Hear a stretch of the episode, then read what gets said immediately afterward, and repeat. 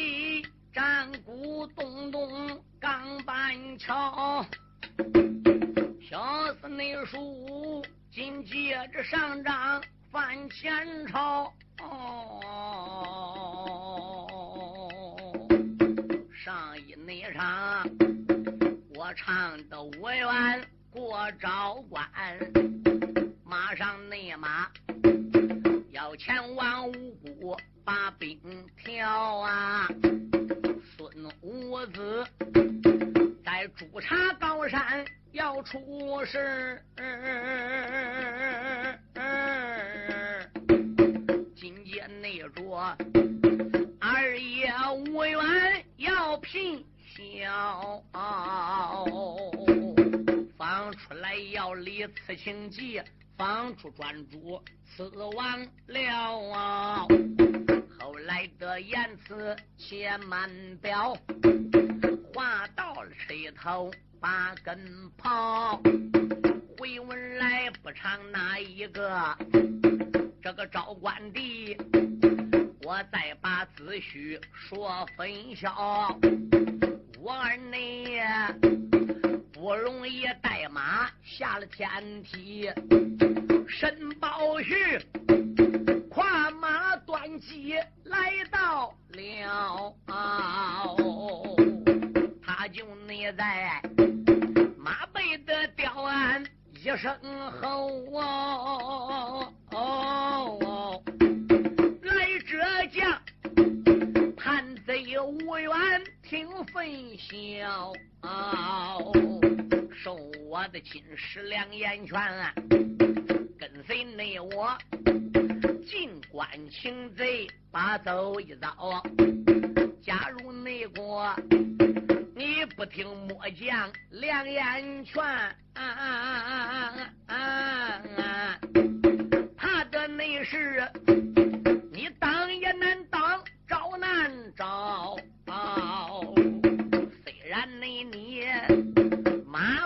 枪缠，本领大呀。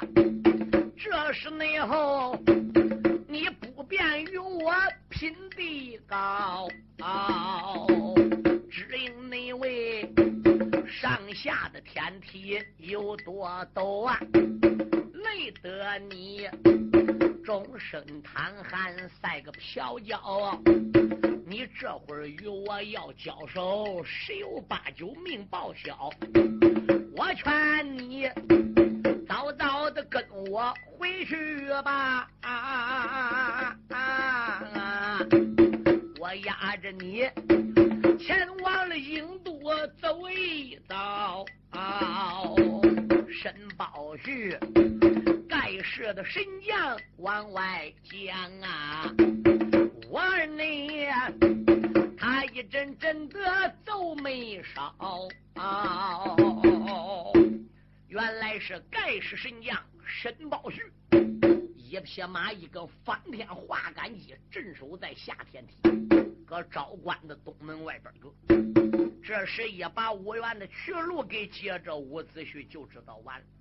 申宝旭真正要不高抬贵手放我一马，此时我要跟他交手，我五元哪里是他价钱？不过伍子胥，我跟他有一定的关系，我相信。申宝旭不会对我赶尽杀绝的。伍子胥站到平平气，对一抱拳喊道一声：“表哥，小弟我这下有礼了。”申宝旭跟伍子胥是孤生旧养表兄弟呀，现在搁昭关的东门外边见面了，所以给他表哥施礼了。申宝旭说：“伍子胥。”你虽然喊我一声表哥是好听，我们虽然是表兄弟重复，但是我不能把顾家的王法置之于度外。你我表兄弟，又是一个老师的，都是太平王调教出来的，是不是？啊那你姓武家就应该忠心耿耿，保顾家江山。现在你已经是顾家叛贼，我是楚王驾下的大臣，使君俸禄当报君恩，若放你一马，那是私人关系，我怎能置之于顾家大事于不顾？记你我关系小节，而把你这个大叛给放人？何况我把你放走了，一旦过长江了，搬来救兵了。将来还不是楚国的麻烦吗？那样就后患无穷。我申宝旭将是楚国的千古罪人，而并且我领命令守在了此地。别说是你，任何人打此地经过都是不可能的。吴将军，受我相劝，你也受五六年罪了。在外边这五六年时间来，你没能给你吴家报仇。我相信你就是过江啊，也没有什么把握，又何必呢？人不说的吗？有人人情在，没有人情断往来，人走茶凉。当初你是窦宝将军，名副大帅，镇守樊城，你武家一门英烈，人都知道，人都尊敬。现在你一声孤家大发，皇家要案，到处画你影响，都要逮你了，哪个还敬重你？谁还给你兵？受我相劝，回去吧。申报内事如此的这般往外人，那个我二爷一阵阵的气炸了心，嘴里边不骂的心里骂，哈一那声，申报旭不知听原因。我姓吴家，一门英烈，谁不晓啊？只因那位背罪了无忌勾奸臣，想起那来，樊城的地界一场战，可怜老少死的伤心。我不容易，三床招官才过去呀，你何必赶尽杀绝困我的身？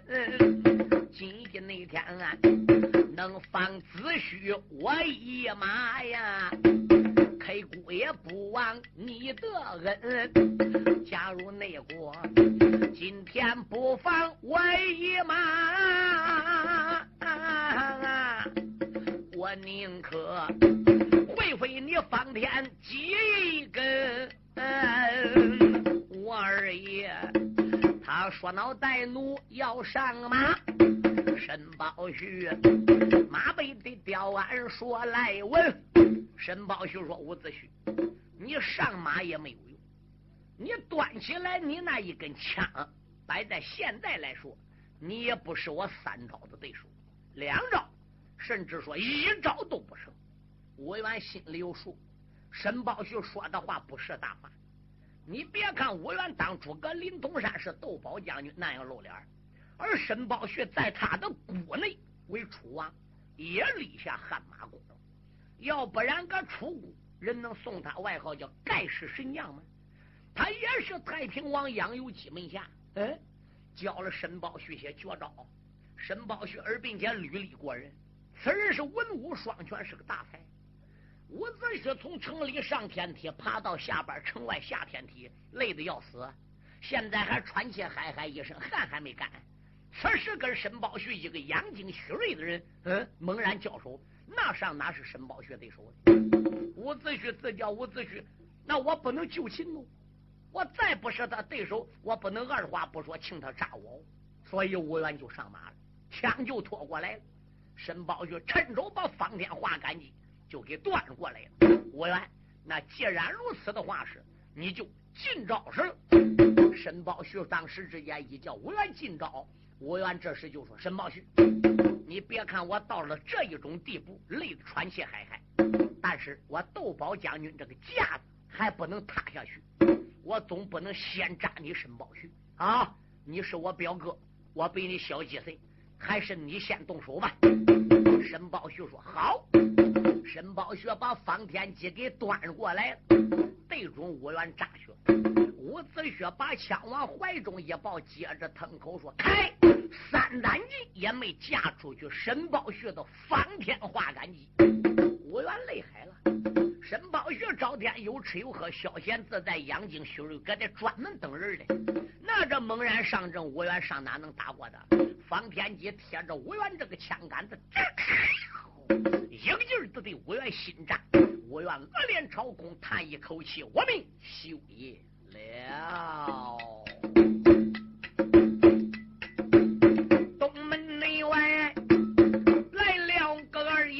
子胥，哎，申宝旭趁手也抓过方天戟，三门帅二目一闭，情等死。申宝旭马背的吊鞍笑眯眯，当啷你啷，抽回了方天画杆戟，喊一那声表弟不知听虚实，我与内你在昭关东门见了个面呐。很多的心里话儿对你提，你我本是表兄弟呀，囊死内你表哥，我今天舍不得，该是神将往下论呐。我二爷睁眼看仔细，我愿二莫也别等死嘞。申宝学把方天戟拽回来，笑了，压个对声：“表弟呀，你认为你表哥真能乱你这条路吗？你认为表哥我真能一击把你炸死吗？表哥，我不是不讲情长的人，不讲义气的人，我不是不分好歹的人。哥，我宁可自己落个罪名回去，叫楚王处理我。我今天也不能再把表弟。”在昭关给逼死了，表弟呀，我在东门外边等你，等的好苦啊！啊，表哥，你果然要暗地助我一臂之力吗？申宝旭流了眼泪，伍子胥也哭了。表弟，今天在东门外，我问你一件事：嗯，当初费无忌和俺师傅领兵带将去兵魂樊城的时候。那一次战争，我也跟去的。当时城里边全军覆没，众将丧命啊！江北林赶往红雀山，班兵也没到，五宝结果也死了啊！据听说呢，你的老婆，包括吴通的夫人，都死的死，亡的亡。嗯，吴通丢了三岁的吴丑，担了自己的闺女吴秀兰，结果把你三岁儿子吴兴给抱走了。你弟兄俩就从那在樊城分的手，一直到现在六年了。你见没见你三弟吴通呢？我没见着。吴通跟你分手打樊城，闯没闯出去呢？吴元说不知道。申宝旭说你听虚了。表弟妹你当初樊城身被困呐。那个吴三弟呀，抱走了你的娇儿叫吴心，闯出了樊城的北门口。我申宝旭领兵带将出营门，两军内阵，我与三弟见得面。三表弟呀，才把个城里情况对我讲真。我听说你居家老少丧了命啊，表哥你我呀，一阵阵的好伤心。我万般处在无其奈呀，与表弟。在疆场上边胜败分，明地上我与三弟交的个手哦。实际内上啊，我出谷大营暗放人，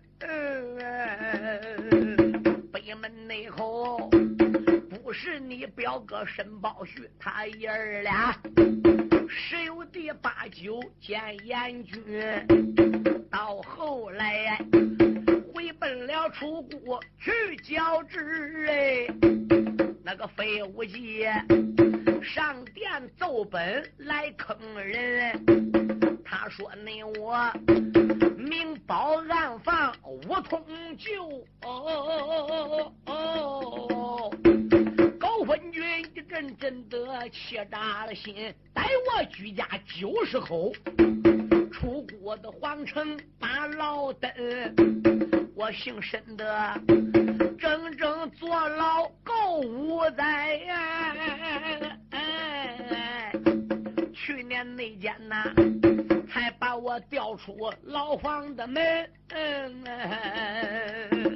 因为我放走你三弟吴通，废武记参奏一本，我一家九十口人整整等五年牢啊！嗯，都这去年太平王安老师搁当阳讲情，还把我一家从牢房里给放出来啊！废无忌光奏本，说我申报学私通吴通。但是又拿不出证据，抓不到把柄，只是听费无忌话说，我跟吴通有私通，这才叫俺一家坐牢的。但是不够杀头头，他拿不到证据哦。就这样，我也受委屈，等五年牢。去年才给我调出来，叫我带罪，收割昭关。一到昭关了，怎么样？蓝蛙跟米南豹这两个孬小子就出点子，把我调个城外，守着下天梯。伍子胥一旦要能过昭关，必走下天梯。下天梯要放走你五元，我举家反超一个合不成。逮到你五元，我举家有功，等于是监控这罪。所以今天表弟你从下天梯上来了，我堵个下天梯这个地方把你截住。我要放你，我一家都得死；我要不放你，从良心上对不住你，俺是表兄弟。所以现在我把心里话掏给你了。你呀，走吧，想上哪你都上哪去。我申宝旭做事问心无愧，对起天，对起地，对起良心。我不能把你这一位忠良良将坑死在昭关。你居家死够惨的了，可怜都走你五通的五心一二三啊，表弟，我还能再把你治死个昭关吗？申宝旭如此这般的往下论。我二内爷呀，心问口来口问心，张口来没把别人叫，喊一声表哥你不知要听真，只因那位放走了吴通吴心爷儿俩呀，只闹得居家老少把老登，陷入内境，你照管东边再放了我呀。这不内调啊！楚王杀你居家满门，嗯我宁可在你的跟前来自刎。待死时去见那个勾魂君，嗯要不那然，你东门外边将我绑啊。楚王的面前去做功臣，我二爷口口的声声要自首啊！这是内后才惊动大将本姓申，申宝旭说道一声：“表弟，你把我看成是什么人了？嗯，我能抓你去邀功领赏吗？是不是？我宁可居家命贴个里子，我。”也不能再把你抓去交给楚王。我知道你死的惨，不过你这一次临走之前，我有话交代：兵能办，将能请，请来兵将，你只能逮废武记报仇；请来兵将，你只能找昏君楚平王算账。记住了，表弟，万万不能借盘古的兵马来夺楚国的地盘。报仇归报仇嘛，嗯，你一家死冤，我能不知道吗？那你要借仗报仇为名，一赌气把楚国也给灭了。到那个时候，表哥我都不能让你。你记着，你要真正来借兵报仇，我不管闲事；你要借兵借报仇，连灭楚国，到时表哥就是你敌人。对，因为我们生在楚国，长在楚国，楚王虽无道，那是一时的。你要因为这点事把楚国江山整个闹完了，我们作为楚国的一员，我能让你这样做吗？到那会儿你要灭楚，我申宝旭就有本领能兴楚，听见没有？吴元说：“表哥，你放心，我只报仇，绝对不会灭楚。如果我有灭楚的动向，有灭楚的动静，你宁可跟我为敌，我保险不怪表哥。”那既然如此，你赶紧上马走吧。子胥这时候就听这个昭关东门里边个操，有二郎三军的喊杀声。申宝胥说：“快走！再要不走，米南豹跟蓝蛙要把昭关东城门城门洞底下这个土了整个给推开，要打东门里边涌出来追赶你，你就难过沙江了。”伍子胥一听东门里小兵乱七八糟喊杀声震耳，他真怕蓝娃把这东门给倒开出来撵他，也都顾不了许多了。既然这样的话，表哥，你我弟兄后会有期。伍子胥成行了，二爷伍子胥报完失过礼，打马加鞭，他奔正东方沙江走下来了。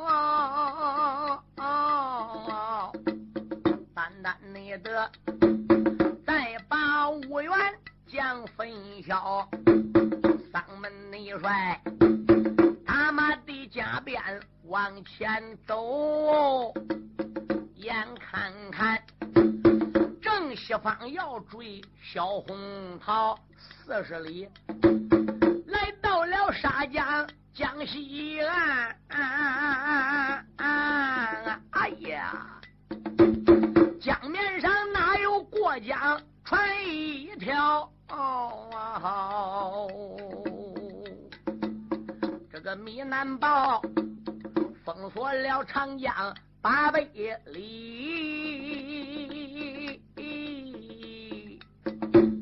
这一会儿急得我愿把头挠。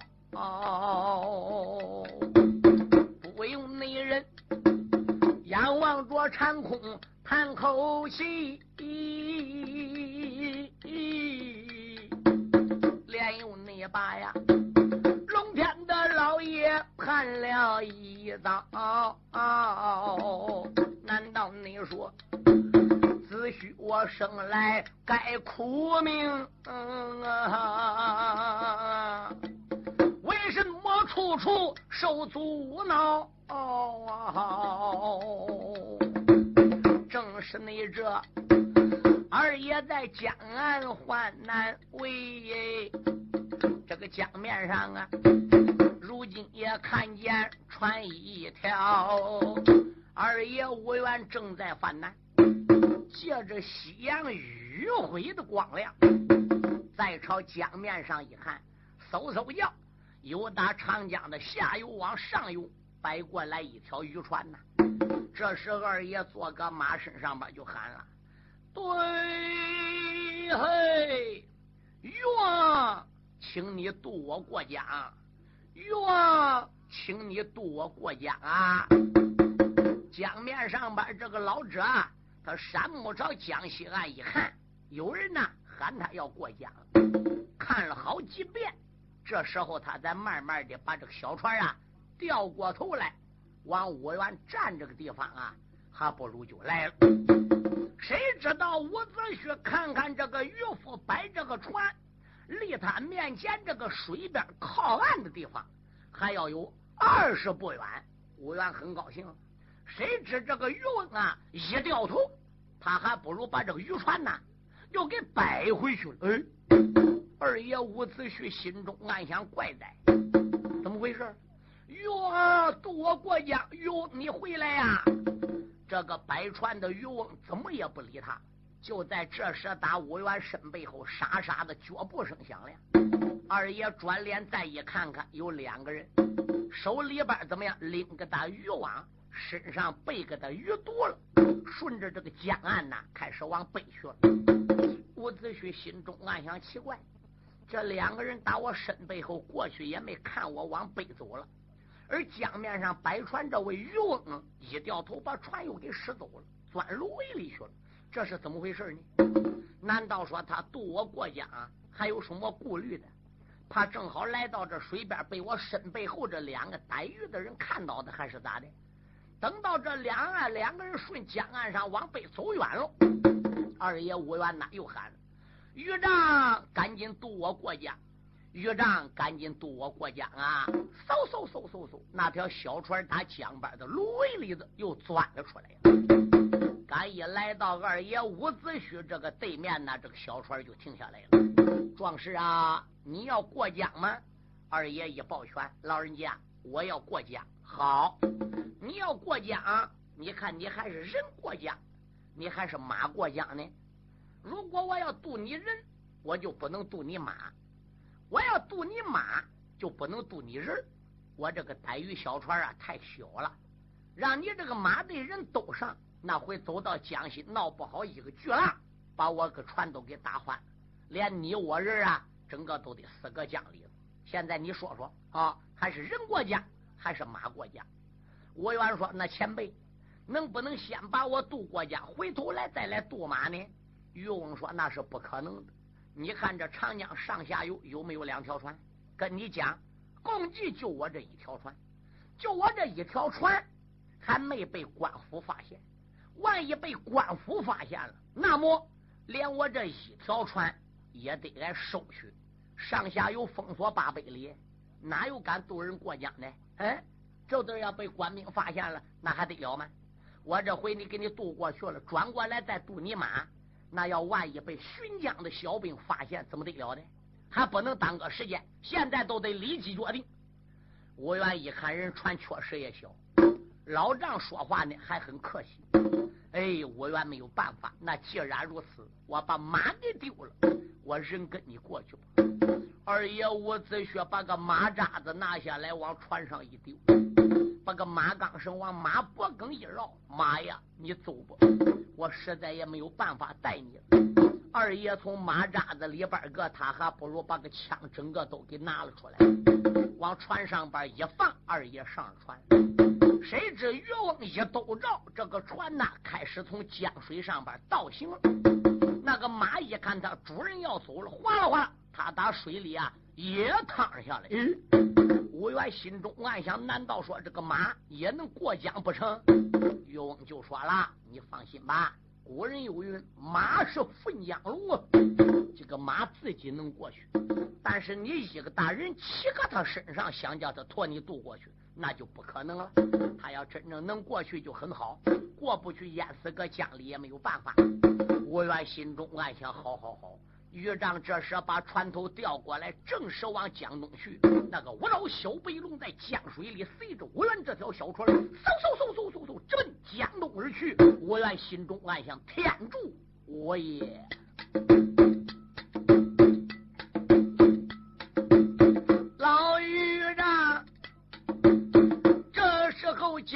上边摇着个船，我你爷呀，船舱的之中开了个眼，出言来没将别人叫啊，渔长不知听我言，今一天多把江过啊！还没有一句的话儿问周全啊！你住在西岸，还住东岸？啊！豫局长，你要把姓名对我言。男人我酒后一日若得地呀，报恩顶到你的面前。渔翁说：“为君子施恩不忘报啊，你不必要穿堂的之中再多言。”就这样，把二爷渡到江东岸，那条船顺着了芦苇水路往前钻。长江的两岸，有的地方有芦苇，有的地方没有芦苇。现在说是长江，实际按正史查，在春秋的时候，这个长江叫沙江啊。沙江两岸都是芦苇。这个渔翁大概呢，常走这条水路，赶也来到沙江东岸这个芦苇了。虽然芦苇茂密，可是这条这个芦苇子里边啊，有一条水路，那正好好啊，能走下这个船。稀了哗啦，稀了哗啦，他顺着芦苇之中这条水路啊，就直接来到东岸。这时候啊，二爷伍子胥下肚子里边个很饿，你看看，他是早晨搁东高公家吃的饭。现在天都已经黑一回子了，一天没有吃饭。嗯，你想想，伍子胥爬那个上天梯、下天梯，他能不饿？他能不累吧？伍子胥这个时候打船上边下来了，啊，那个五爪小白龙打水里边啊，也就趟了上来了。二爷伍子胥这个时候就说：“余长，我问你贵姓大名，住东岸西岸，你也不对我讲。现在我已经过江了，你。”要多少过河钱呢？余丈就说了：“我不但不问你要一文过江的钱，而并且你在这船上稍等我一会儿，我到家里边呢，叫夫人呐办一点好吃的东西，我把饭菜酒都给搞来，然后呢，你在我这个船上把吃饱了喝足了，你再赶路，你看如何呢？”哟，伍子胥说：“那我就多谢余丈了。”罢了，你在船上等我吧。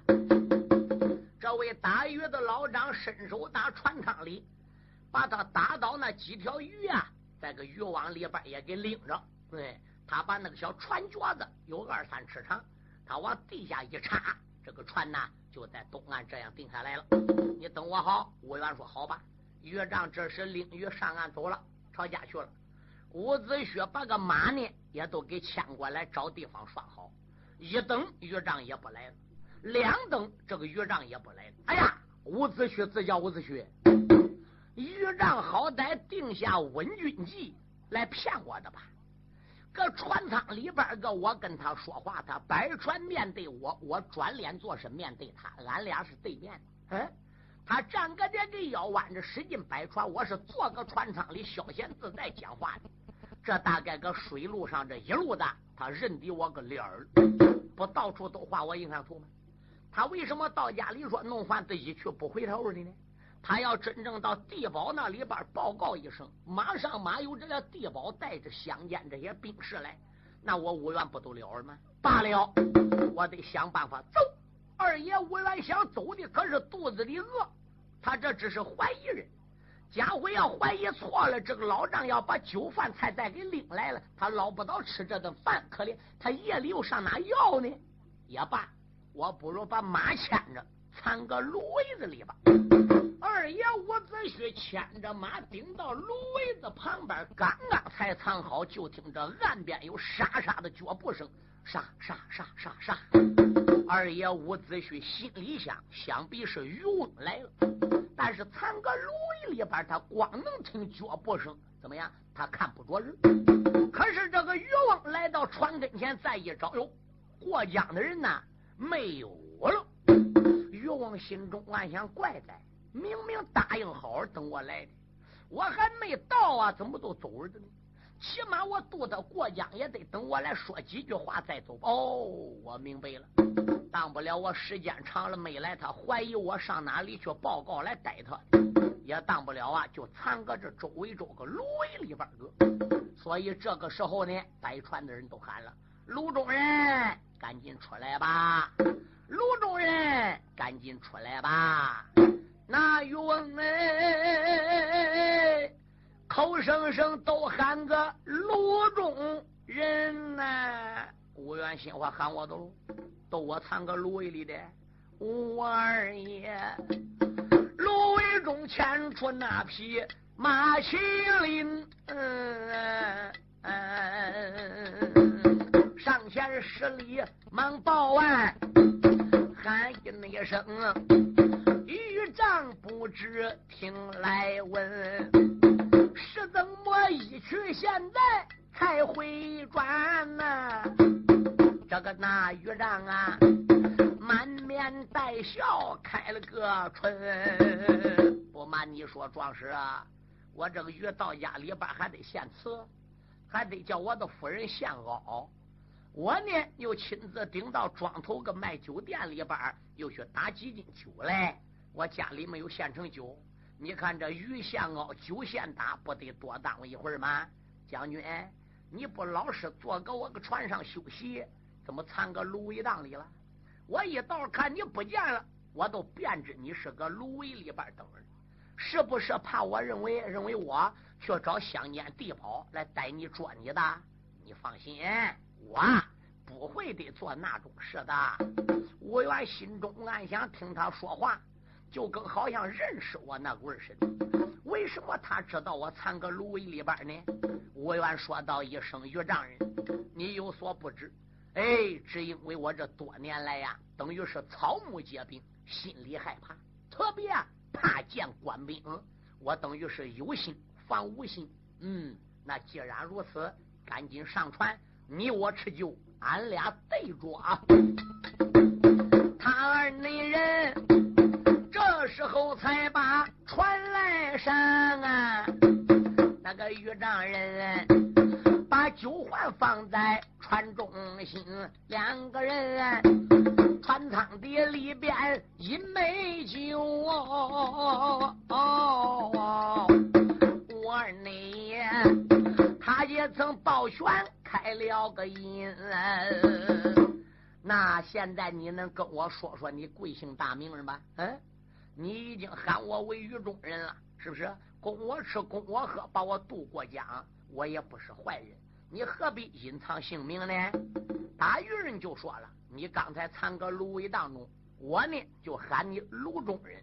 我是个逮鱼人，你不如干脆呢就喊我个渔丈人吧。卢西卢西，卢中人，我本是卢中的渔丈人，你就喊我渔丈人就行。”我愿说：“既然如此，那我就多谢了。”两个人边吃边谈。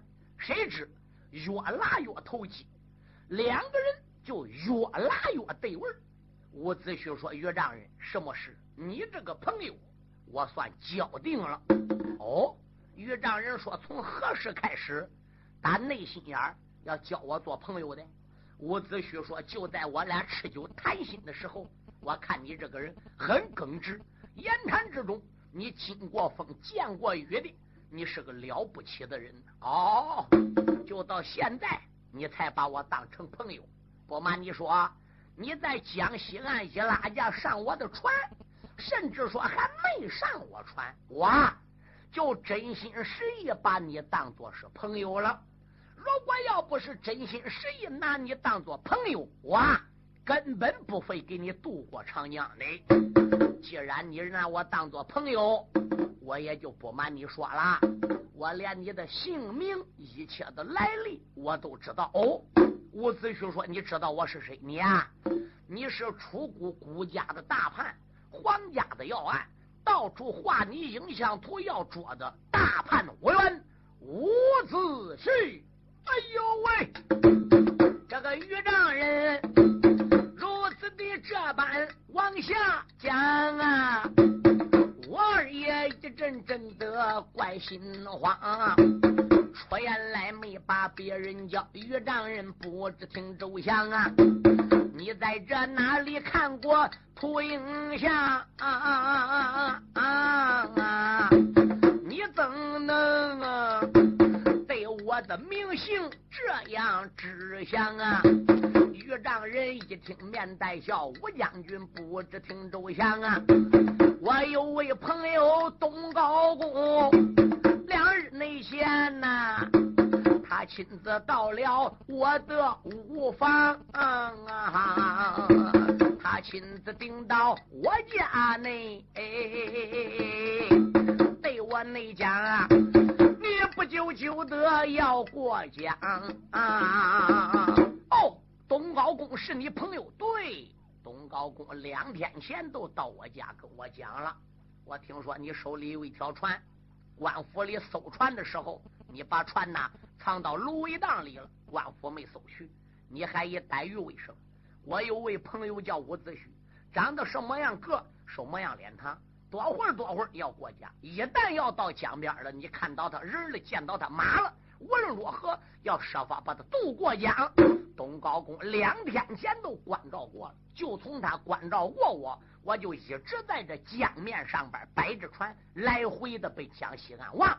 到今天天色黑色没黑时候，你在江西岸一喊，我再一打量。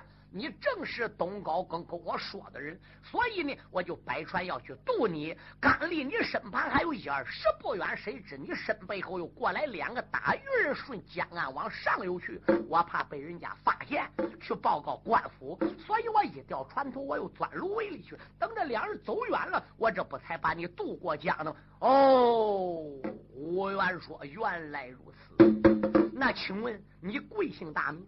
你知道我是孤家大叛，皇家要专门渡我，你已经私通大叛了。我的名姓你都知道了，你的名姓还何必瞒着我呢？这个人哈哈大笑，一抱拳，不瞒你说，吴将军，我姓于，我名字叫于鹏，我是正骨的人。年轻时候吃粮当兵，后来在两股交战之中，我被楚国人就胡落去了，我又到楚国当了兵。我这一到楚国当兵，年代一多了，年龄一大了，娶妻了，生子了，所以搁楚国这个兵我就不当了，我就退役了。退役之后，我呢就没转回到正谷，一直搁沙江的东岸，我呢就盖几间茅屋，搁江面上边呢以黛玉为生。